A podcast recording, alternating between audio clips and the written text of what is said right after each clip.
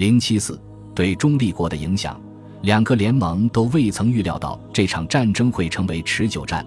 他们对中立国的外交策略是让其处于一种平衡状态，没有哪一方能真正的操控这场经济战。其原因很简单：全面战争一旦开始，同盟国和协约国都需要农产品、工业原材料、专业器械，以及只有中立国才能提供的财政援助。虽然交战的各国都思考了一系列的小举措，希望以此来触动中立国。比如，西班牙想要与德国进行贸易往来，伦敦和柏林都希望能与瑞典以及美国建立同盟关系。但1917年中，沙皇俄国的覆灭以及美国参战，对抗同盟国使事情发生了转折。最终，协约国取得了外交胜利，增强了与同盟国对抗的能力。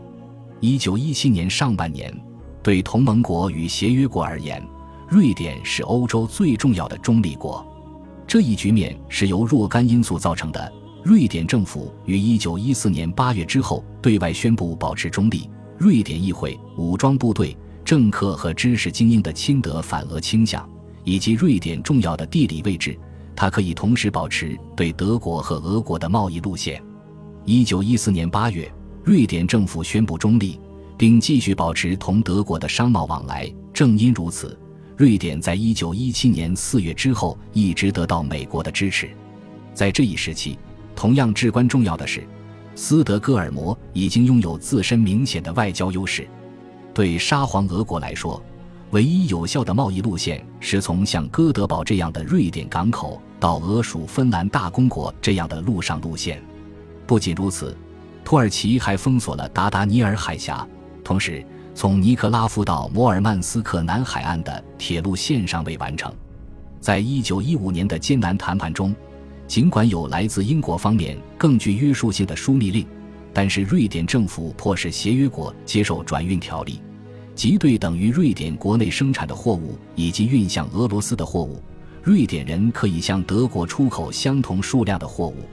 尽管伦敦海军和其他大臣感到不快。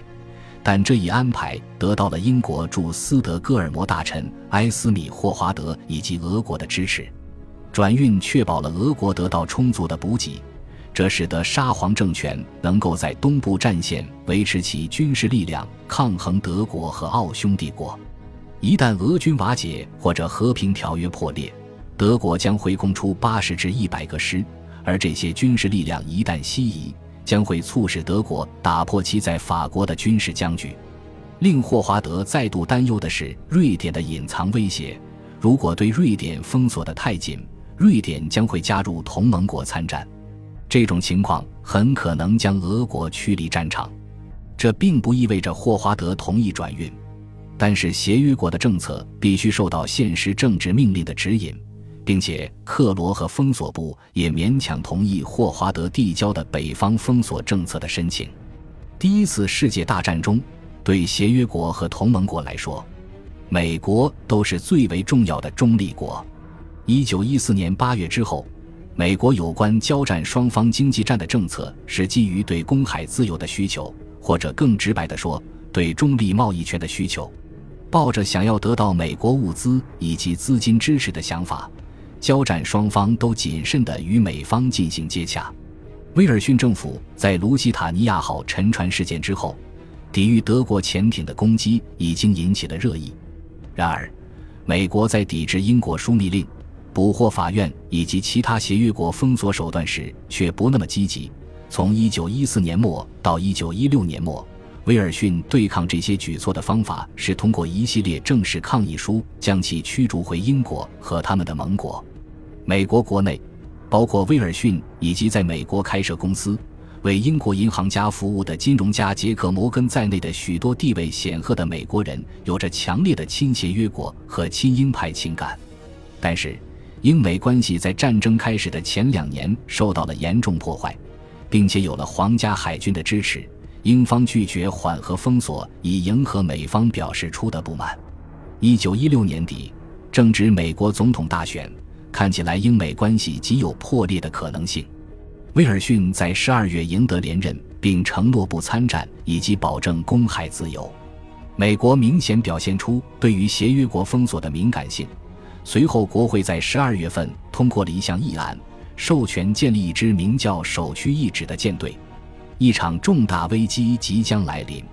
然而，德国随后便发动了无限制潜艇战。一九一七年二月三日，德国潜艇攻击中立国船只，严重损害了中立国贸易权，致使美国与其交恶。此后两月，美国人的反德情绪日渐高涨。再加上齐默尔曼电报事件的催化，终于导致美国于一九一七年四月六日向德国宣战。对同盟国来讲，美国参战如同雪中送炭。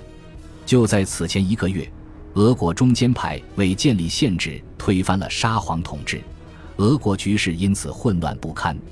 为缓解国内局势，俄国发动夏季攻势，却致惨败。布尔什维克党十一月上台。